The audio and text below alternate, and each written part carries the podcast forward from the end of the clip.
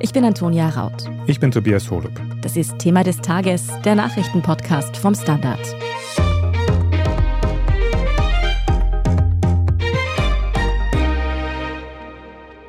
Fast 5000 Todesopfer und mehr als 20.000 Verletzte. Das ist die tragische Zwischenbilanz nach dem schweren Erdbeben im Südosten der Türkei. Und die Zahl der Opfer steigt weiter an.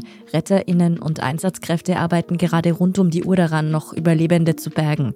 Neben den örtlichen Behörden ist daran auch eine Einheit des österreichischen Bundesheers beteiligt. Wir haben den Kommandanten dieser Einheit gefragt, welche Aufgaben jetzt auf sein Team zukommen und mit welchem Gefühl er in das Flugzeug Richtung Katastrophengebiet steigt. Wir sprechen außerdem darüber, wie sich die Situation in der Türkei und dem kriegsgebeutelten Syrien unterscheidet. Und wir fragen nach, warum solche Beben trotz moderner Messungen eigentlich noch immer so viel Tod und Zerstörung bringen. Manuel Escher, du beschäftigst dich für den Standard normalerweise nicht nur mit Katastrophen im Ausland. Aktuell ist aber eben dieses Erdbeben in der Türkei das größte Thema, das uns beschäftigt. Kannst du uns nochmal sagen, dieses große Erdbeben am Montag, wann und wo genau hat sich das ereignet? Also das Erdbeben hat sich unserer Zeit um 2 Uhr früh, also 4 Uhr früh in der Türkei herum ereignet im Südosten des Landes, beziehungsweise getroffen wurde auch der Norden Syriens. Besonders getroffen ist die immerhin 2,1 Millionen Einwohnerinnen und Einwohner zählende Großstadt Gaziantep in der Türkei. Und wohl auch sehr betroffen sind größere Städte im Norden Syriens, wobei die Nachrichtenlage da schwieriger ist, weil ja dort nach wie vor der Bürgerkrieg herrscht und nicht viele Journalistinnen und Journalisten von dort berichten können. Es gab auch dann einige Nachbeben noch. Eines davon hatte immerhin auch noch die Stärke 7,4. Das war etwas weiter nördlich als das ursprüngliche Beben. Insgesamt gab es bisher mehr als 200 Nachbeben. Es ist auch noch nicht ganz vorbei, was natürlich ebenfalls zur Unsicherheit beiträgt. Die Zahlen über Todesopfer und Verletzte, die uns erreichen, die erhöhen sich ja leider laufend. Wie ist denn da gerade der aktuelle Stand? Ja, die Zahlen sind dramatisch und steigen auch dramatisch an nach wie vor. Dienstagmittag gab es insgesamt ungefähr 5000 gemeldete Tote. Davon waren ca. 3500 aus der Türkei und der Rest aus Syrien. Wobei erneut bei Syrien dazu zu sagen ist, dass die Nachrichtenlage sehr unsicher ist. Es gibt Zahlen der Regierung, die einige Gebiete kontrolliert, vor allem die Großstadt Aleppo. Und es gibt Zahlen der Weißhelme, dieser Organisation, die im Bürgerkrieg gegründet worden ist, um Verschüttete zum Beispiel zu finden und die in den nicht von der Regierung kontrollierten Gebieten tätig ist. Aber alles in allem sind vor allem für Syrien die Zahlen sehr unklar und es gibt auch noch sehr viele Vermisste in beiden Ländern. Außerdem gibt es ca. 23.500 Verletzte, auch diese Zahlen werden wahrscheinlich noch steigen. Und in der Türkei sind insgesamt laut Regierungsaussagen mehr als 13 Millionen Menschen auf die eine oder andere Art von dem Erdbeben betroffen. Jedes Mal, wenn ich diese immer noch höheren Zahlen höre, bleibt mir wieder der Atem weg. Also wirklich dramatische Zahlen. Wie haben denn die türkischen Behörden da jetzt bisher reagiert? Wie schaut es mit der Hilfe vor Ort aus? Es sind wiederum laut Regierungsangaben 13.700 Helferinnen und Helfer der türkischen Behörden im Einsatz. Es sind auch bereits die ersten Kontingente aus dem Ausland eingetroffen. Da werden einige weitere ja noch in den kommenden Tagen eintreffen, auch aus Europa, auch aus Österreich. Und dort wird versucht, jetzt noch, soweit das möglich ist, Verschüttete zu finden, die noch am Leben sind. Es zählt ja schließlich nach Erdbeben jede Stunde, jede Minute, um diese Menschen noch irgendwie zu finden. Was die Hilfstruppen aus Österreich angeht, dazu kommen wir dann noch. Aber du hast jetzt schon mehrfach angesprochen, dass eben gerade die Lage in Syrien einfach besonders dramatisch ist, da es sich da eben um ein Kriegsgebiet handelt. Wie ist denn die Situation dort jetzt? Ich meine, das, was wir wissen. Es ist so, dass die Lage grundsätzlich in beiden Ländern dramatisch ist, auch wegen der äußeren Umstände. Also es ist dort von den Temperaturen gesehen so ähnlich wie bei uns derzeit. In der Nacht sogar noch etwas kälter, minus 5, minus 6 Grad durchaus. Es gibt Schneestürme, es gibt Kälte, es gibt Frost. Und das sind die Bedingungen, unter denen die Leute dort derzeit nicht in ihre Wohnungen und in ihre Häuser zurückkehren können und auch aus Angst auf den Straßen sind oder in öffentlichen Gebäuden, von denen sie hoffen, dass sie nicht so einsturzgefährdet sind. Und in Syrien kommt dazu, dass es ohnehin sehr viele Zerstörungen aus dem Krieg gibt, dass das, was aufgebaut worden ist, zum Teil sehr notdürftig aufgebaut worden ist und nicht nach irgendwelchen gebäudebaulichen Grundsätzen für Erdbebensicherheit. Und es kommt natürlich auch dazu, dass die Hilfsinfrastruktur ohnehin schon stark ausgelastet ist. Also es gab im Grunde schon vorher Katastropheneinsatz dort. Alleine wegen des Wetters, auch deswegen, weil sich die Cholera in den Gebieten im Norden Syriens zuletzt wieder verbreitet hat. Und da ist dieses Erdbeben jetzt natürlich ein zusätzlicher Schlag. Und gerade jetzt ist natürlich sowohl in Syrien als auch in der Türkei noch mehr Hilfe notwendig, um eben diesen vielen betroffenen, auch verletzten Menschen zu helfen. Wenn man jetzt hier von Österreich aus den Menschen in der Türkei und in Syrien helfen will, was kann man da tun? Grundsätzlich ist das zu sagen, was bei solchen Katastrophen fast immer gilt, nämlich dass Geldspenden nun einmal das sind, was am schnellsten ankommt und am ehesten direkt einsetzbar ist für die Einsatzgebiete, die die Helferinnen und Helfer vor Ort dann sehen. Und da kann man mit den etablierten Hilfsorganisationen wenig falsch machen. Mit der Caritas, mit dem Roten Kreuz und dem Samariterbund, der Diakonie, Ärzte ohne Grenzen. Diese Organisationen, die man kennt aus ähnlichen Einsätzen, die sind da sicherlich gute Ansprechpartner. Und wer sich genauere Informationen holen will oder sich die Kontonummern gleich ansehen will, bei unserer aktuellen Berichterstattung in der Zeitung und auch online sind die nachzulesen. Dort finden Sie natürlich auch alle laufenden Informationen und Neuigkeiten, die uns aus dem Erdbebengebiet erreichen. Vielen Dank, Manuel Escher, für diesen Überblick. Sehr gern. Major Bernhard Lindenberg, Sie sind der Kommandant der AFTRO-Truppe, die nun in die Türkei fliegt. Vielleicht könnten Sie uns anfangs ganz kurz erklären, was die AFTRO eigentlich ist und was sie jetzt in der Türkei genau machen soll. Ja, sehr gerne.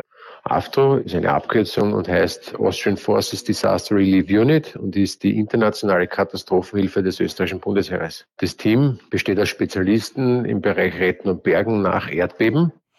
Wie schaut es denn jetzt aus? Also Sie fliegen jetzt in die Türkei.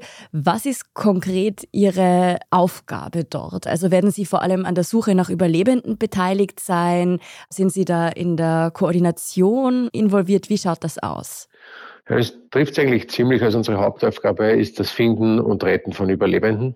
Das werden wir mit Nachdruck machen, sobald das Hauptkontingent gelandet ist. Und zusätzlich haben wir natürlich Elemente mit, die die internationale Koordination unter den Teams erleichtern sollen. Wie setzt sich Ihr Team zusammen? Sind das quasi Berufssoldaten? Unser Team ist eigentlich bunt gemischt. Es besteht aus Berufssoldaten, aus Milizsoldaten, als Personal von zivilen Einsatzorganisationen. Vier unterschiedliche Organisationen sind im Wald an diesem Kontingent beteiligt. Wie schwierig ist es dann, so schnell so ein diverses Team quasi zusammenzufinden? Ja, so schwierig ist es gar nicht. Wir haben die dementsprechenden Netzwerke und Kanäle und Alarmierungssysteme. AFTRA ist routiniert bei diesen Tätigkeiten. Wir brauchen für die gesamte Formierung eigentlich zwölf Stunden. Und dann habe ich noch eine letzte Frage zum Team. Ich habe im Vorfeld gehört, dass Sie auch Hunde dabei haben. Was ist deren Aufgabe? Ja, das ist absolut richtig. Wir haben Suchhunde dabei, die uns in der Erstphase an der Schadstelle, also am eingestützten Gebäude, bei der Ortung helfen. Wie geht es denn nun konkret weiter für die AFTRO? Also wie sehen die nächsten Stunden für Ihre Truppe aus? Wir werden in Kürze abheben, das Vorkommando, also der Teil, der für das Hauptkontingent erkundet und das Hauptkontingent auch relativ zügig folgen. Ziel ist, dass heute noch die RB-Soldaten, also die Rette- und Bergesoldaten, an der Schadstelle stehen und zu arbeiten beginnen. Es klingt, als hätte da jetzt alles sehr schnell gehen müssen. Es war bestimmt auch stressig. Wie geht es denn dann die nächsten Tage für Sie weiter? Ja, die werden nicht viel entspannter. Es geht in so einem Einsatz um jede Minute. Mit jeder Minute sinkt die Wahrscheinlichkeit, Überlebende zu retten. Das heißt, wir werden mit Nachdruck sofort beginnen zu arbeiten, wenn das Kontingent landet. Also eine Entspannungsphase für das Team ist jetzt die nächsten zehn Tage nicht in Aussicht. Jetzt haben wir schon sehr schlimme Bilder gesehen vor Ort, eben von eingestürzten Häusern und auch von vielen Todesopfern gehört. Wie ist denn die Infrastruktur vor Ort? Wie schwierig ist es für Sie, so eine Mission umzusetzen in so schwierigen Bedingungen? Ja, das ist die größte Herausforderung vermutlich für uns selbst. Wir stützen uns nicht auf vorhandene Infrastruktur ab. Wir sind völlig autark. Wir schlafen in beheizten Zelten, weil bei diesen Temperaturen ist auch das ein Thema, um das Risiko für uns selbst absolut zu minimieren. Die Situation ist natürlich instabil. Die Nachbeben werden ja auch ihre Wirkung tun. Das heißt, die eigene Sicherheit geht mir voraus. Und haben Sie da auch vor Ort Partner bei den Behörden, mit denen Sie zusammenarbeiten oder auch andere Organisationen? Ja, auf jeden Fall. AFTO ist Teil eines europaweiten Netzwerkes eigentlich. bestehend aus Koordinierungsteams der Europäischen Union und auch der Vereinten Nationen. Und wir arbeiten eng zusammen, auch bei Übungen schon mit anderen Teams. Das heißt, die internationalen Teams, die jetzt dort im Einsatz sind oder in den Einsatz gehen, die kennen sich untereinander, die sind vernetzt. Und davon profitiert diese Art der Katastrophenhilfe. Können Sie denn schon abschätzen, wie lange dieser Einsatz jetzt dauern wird? Also wissen die Menschen, die heute in den Flieger steigen, wann sie zurückkommen? Ja, die wissen das. Der Einsatz ist vorerst für zehn Tage anberaumt. Und das hängt ganz einfach damit zusammen, dass die Wahrscheinlichkeit, noch jemanden lebend zu retten, mit jedem Tag sinkt. Und wenn Sie jetzt auf diesen Einsatz blicken, an die nächsten Tage denken, was macht Ihnen da die meisten Sorgen? Flößt Ihnen vielleicht den größten Respekt ein? die eigentliche Einsatzführung unten, das Retten, da mache ich mir gar nicht solche Sorgen. Wir haben viel routiniertes Personal dabei. Meine größte Aufgabe ist, alle wieder gesund nach Hause zu bringen. Herr Major, dann wünschen wir Ihnen alles Gute und vielen Dank für das Gespräch. Sehr gerne, danke. Wir sprechen jetzt gleich noch darüber, wieso eigentlich gerade diese Region in der Südosttürkei so erdbebengefährdet ist und ob sich solche Katastrophen mit Hilfe der Seismologie nicht verhindern lassen würden. Bleiben Sie dran. Schaffen wir es noch, die Erderhitzung zu stoppen? Wie verändert künstliche Intelligenz unser Leben? Wie werden wir in einer heißeren Welt leben, arbeiten, urlauben? Und wann fahren Autos autonom? Ich bin Alicia Prager. Und ich bin Florian Koch.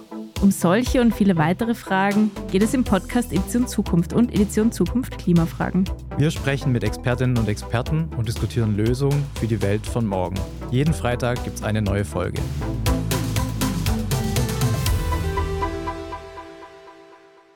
Klaus Taschwer aus der Standard Wissenschaftsredaktion. Dieses Erdbeben hat bereits unglaublich viele Opfer gefordert, aber die gemessene Erdbebenstärke von 7,8, die ist für mich irgendwie schwierig einzuordnen. Was bedeutet denn diese Zahl eigentlich? Ja, das Maß, mit dem die Seismologie die Stärke von Erdbeben misst, die nennt sich eigentlich Magnitude und damit wird die am Erdbebenherd freigesetzte Schwingungsenergie angegeben. Und das ist ein sogenanntes logarithmisches Maß. Das bedeutet, dass die Stärke nach oben hin exponentiell zunimmt, was jetzt bedeutet, dass der Unterschied zwischen Magnitude 6 und 7 deutlich kleiner ist als zwischen 7 und 8. Man kann es aber auch an dem Vergleich mit einem anderen Erdbeben zeigen. Ihr erinnert euch vielleicht noch an dieses Beben im Jahr 2016 in Amatrice in Mittelitalien, bei dem 600 Menschen gestorben sind. Das hatte die Stärke 6,2. Das Beben oder eigentlich die Beben am Montag in der Türkei, die hatten 7,7 beziehungsweise 7,8 und das zweite dann 7,5 oder 7,6. Das ist 250 Mal so viel Energie, die freigesetzt worden ist, als bei diesem Beben in Amatrice. Also da hat sich schon ziemlich viel bewegt. Sprich, 7,8 ist sehr heftig. Eine andere Vergleichszahl von den tödlichsten Erdbeben in den letzten zehn Jahren gab es nur in zwei Jahren solche, die eine ähnliche Magnitude hatten. Wobei jetzt bei diesen Schäden und Opferzahlen es natürlich nicht nur von dieser Magnitude, von dieser Stärke abhängt, sondern vor allem natürlich auch davon, wie dicht besiedelt die betroffene Region ist und wie gut die Bausubstanz ist. Wobei natürlich die betroffene Region umso größer ist, je schwerer das Beben ist. In dem Fall sind es bis zu 300 Kilometer gewesen, wo sich da diese Bruchlinie verschoben hat. Wir haben das online in dem Artikel eingebaut, wie das in Österreich aussehen würde. Also das ginge quer durch Österreich. Und in dem Fall hat es mit Gaziantep auch noch eine Millionenstadt in unmittelbarer Nähe betroffen. Und das Hauptproblem ist natürlich, dass die Häuser dort in vielen Fällen leider nicht wirklich vielfach erdbebensicher gebaut sind. Darf ich dich da noch ganz kurz fragen, warum schwirren denn da teilweise so unterschiedliche Magnitudenzahlen rum? Manchmal hört man eben 7,7, manchmal 7,8. Woher kommt das?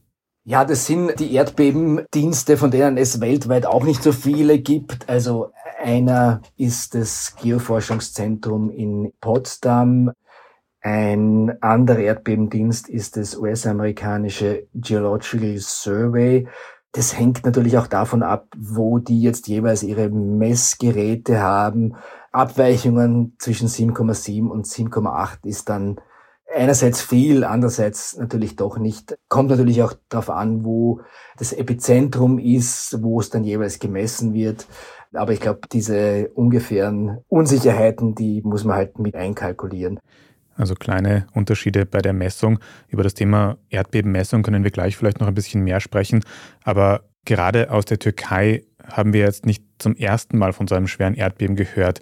Wie hat es in der Türkei historisch ausgesehen? Hat es da in den letzten Jahrzehnten auch Vergleichbares gegeben?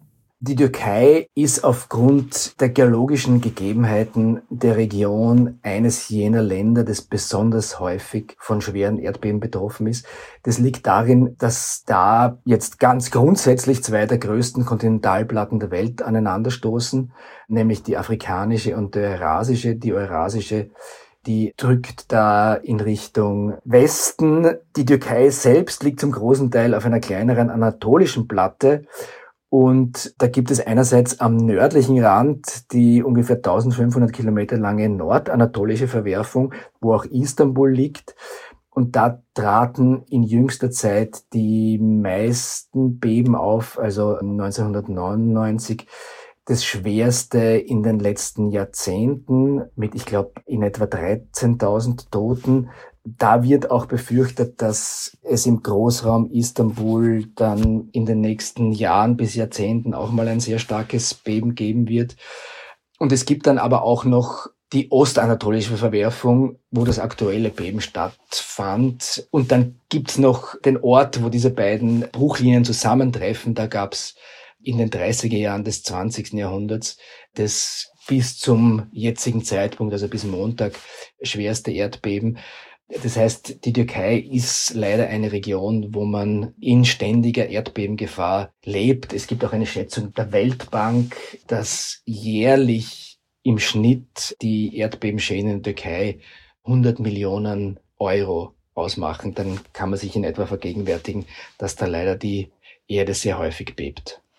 Jetzt hast du es vorher schon angesprochen, es gibt ja auch in Europa extrem renommierte seismologische Institute, die Erdbeben genau überwachen und messen. Warum kann man eigentlich solche Katastrophen dann nicht verhindern? Also könnte man solche Erdbeben nicht frühzeitig erkennen und die Menschen in dem Gebiet warnen? Ja, ein Frühwarnsystem für Erdbeben, das ist oder ich würde eher sagen, wäre natürlich der heilige Gral der Seismologie. Aber es ist einfach extrem schwierig. Es gibt nur in sehr seltenen Fällen Vorbeben, die direkt auf so ein Starkbeben hinweisen. Das ist eher die Minderheit. Also sehr oft passieren diese Starkbeben ohne jegliche Ankündigung. Im aktuellen Fall gab es am Freitag Vorbeben der Stärke 4 und da gab es auch einen Tweet eines niederländischen Forschers, der selbst kein Seismologe ist, der darauf hingewiesen hat, dass in der Region früher oder später ein Starkbeben stattfinden wird, aber der konnte natürlich auch nicht sagen, ob das jetzt in zehn Jahren oder in 20 Jahren oder in einem Jahr sein wird. Und das ist halt leider die Zeitspanne, für die sich in etwa angeben lässt, wann ein Beben ansteht. Das hängt auch ein bisschen von der Region ab. Man spricht ja von Subduktionszonen, wo man dann eher auch erkennen kann, wie stark die Spannung in der Erdkruste bereits sich aufgeladen hat. Aber wenn es dann tatsächlich soweit ist, das lässt sich leider von der Seismologie nach wie vor für so gut wie alle Regionen nicht sagen. Und man kann auch schwer auf Verdacht hin Millionenstädte wie Gaziantep evakuieren, weil man nicht weiß, ob das Beben jetzt morgen oder eben in drei Monaten oder in zehn Jahren stattfinden wird. Also ohne wirklich ganz eindeutige Daten kann da auch die Wissenschaft nicht akut in die Zukunft schauen und sich vorbereiten auf Erdbeben. Aber was können denn Menschen, die eben gerade in so gefährdeten Gebieten leben, tun, um sich vorzubereiten? Wie kann man vielleicht die Gebäude in solchen Gebieten vorbereiten, damit man zum Beispiel ein bisschen weniger unbeschadet und hoffentlich mit weniger Todeszahlen in Zukunft durch solche Erdbeben kommt? Ja, du hast angesprochen, also das Erdbebensichere Bauen ist auch aus wissenschaftlicher Sicht die absolut beste Vorsorge, die man treffen kann. Diese Konsequenzen hat man auch in der Türkei nach dem Beben 1999, das ich erwähnt habe, gezogen. Also da wurde dann zwar wieder mit fünf Jahren Verspätung ein Gesetz verabschiedet, dass es nur mehr erlaubt, Erdbeben sicher zu bauen. Und man sieht ja auch an den Bildern, die uns aus dieser Katastrophenregion erreichen, dass da ja auch viele Gebäude stehen geblieben sind. Das heißt, richtig bauen macht bei einem Erdbeben dieser Stärke natürlich schon den ganz entscheidenden Unterschied. Nichtsdestotrotz wird natürlich weiterhin versucht, eine Art von Frühwarnsystem einzurichten. Also da gibt's auch vom erwähnten Geoforschungszentrum in Potsdam gemeinsam mit Kollegen und Kolleginnen in der Türkei Versuchungen für die Region eben in Istanbul durch Bohrungen zu ergründen, wie sehr sich dort die tektonischen Platten verschieben, wie groß die Spannung ist, aber ob das dann auch rechtzeitig helfen wird, dann doch kurzfristig diese Millionenmetropole in irgendeiner Form vorzubereiten oder zu evakuieren, lässt sich schwer sagen. Da bleibt im Grunde die Hoffnung, dass dieses Beben schwächer ausfallen wird als das vom Montag. Was schon relativ klar ist, ist einfach, es wird in dieser Region rund um Istanbul irgendwann einmal auch ein großes Beben geben. Es bleibt uns zu hoffen, dass die Seismologie sich bis dahin vielleicht auch noch so weit wie möglich weiterentwickeln kann und dass eben nach diesem sehr schweren Erdbeben in der Südosttürkei vielleicht auch der Wiederaufbau so weit wie möglich auf erdbebensichere Gebäude eben sich stützen kann. Danke dir für diese wissenschaftliche Einschätzung, Klaus Taschwer. Sehr gerne. Wir sprechen in unserer Meldungsübersicht jetzt gleich noch über den verschobenen Prozess gegen den Schauspieler Teichtmeister und wie es mit Österreichs Handymasten weitergehen könnte. Wenn Sie unsere journalistische Arbeit beim Standard in der Zwischenzeit aber schon unterstützen möchten, dann können Sie das zum Beispiel tun, indem Sie ein Standard-Abo abschließen. Noch einfacher geht es, wenn Sie unseren Podcast über Apple Podcasts hören. Dort kann man einige Euro für ein Premium-Abo zahlen und den Podcast in Zukunft ohne Werbung hören. Dankeschön für jede Unterstützung. Jetzt aber dranbleiben, wir sind gleich zurück.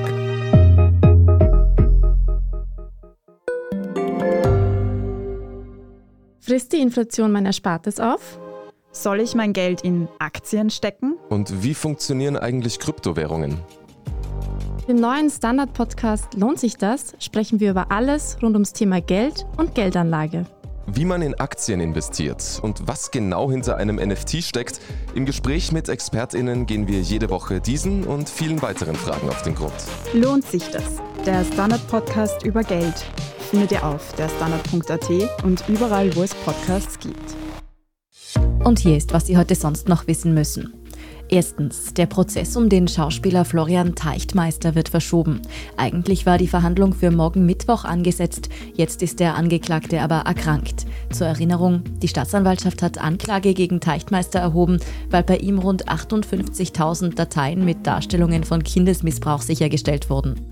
Nach seinem Geständnis ist ja eine Debatte in der Kunstszene ausgebrochen, weil weder das Burgtheater noch Filmproduktionen wie Corsage, bei denen Teichtmeister mitgewirkt hatte, trotz weit verbreiteter Gerüchte Konsequenzen gezogen hatten.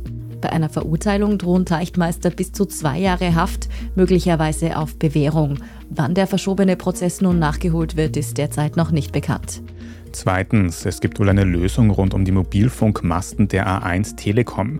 In den letzten Jahren gab es eine Diskussion darüber, die tausenden Funkmasten, die A1 in Österreich und auch dem europäischen Ausland betreibt, an Finanzinvestoren zu verkaufen. Nun dürften sie stattdessen in eine Tochterfirma ausgelagert werden, die dann wie A1 selbst an der Wiener Börse notiert.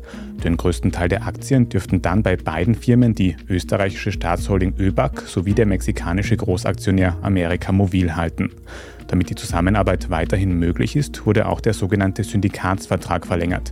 Der sorgt dafür, dass ÖBAG und Mobil Entscheidungen über A1 nur gemeinsam treffen können. Und drittens, denken Sie sich beim aktuellen Hype um künstliche Intelligenzen auch manchmal, Jesus, es reicht langsam? Dann fragen Sie ihn doch am besten einfach selbst um seine Meinung. Ein Chatbot namens Character AI bietet jetzt nämlich die Möglichkeit, mit einer Simulation von fiktiven oder historischen Figuren zu chatten. Zum Beispiel eben mit Jesus, Sigmund Freud oder der kürzlich verstorbenen Queen Elizabeth. Das Problem, der Chatbot nimmt es mit der Wahrheit nicht ganz so genau. Da kann die verstorbene Queen zum Beispiel vehement darauf beharren, dass sie ja eigentlich noch am Leben sei. Eine nette Spielerei ist es trotzdem. Fragt man Jesus zum Beispiel, wer in seinem Biopic den Gott spielen sollte, dann schlägt er für viele wohl nachvollziehbar den Schauspieler Morgan Freeman vor. Mehr Beispiele von solchen pseudohistorischen Chats lesen Sie auf der Standard.at nach. Dort finden Sie auch alles weitere zum aktuellen Weltgeschehen. Falls Sie Feedback für uns haben, bitte nicht von künstlichen Intelligenzen kreiert, sondern von Ihnen, dann schicken Sie uns das gerne an podcast.derstandard.at.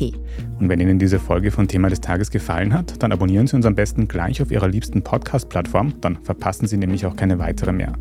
Bei der Gelegenheit sehr gerne auch eine gute Bewertung dort lassen, damit uns noch mehr echte Menschen finden können. Danke dafür. Ich bin Tobias Holub. Ich bin Antonia Raut. Danke auch fürs Zuhören und bis zum nächsten Mal.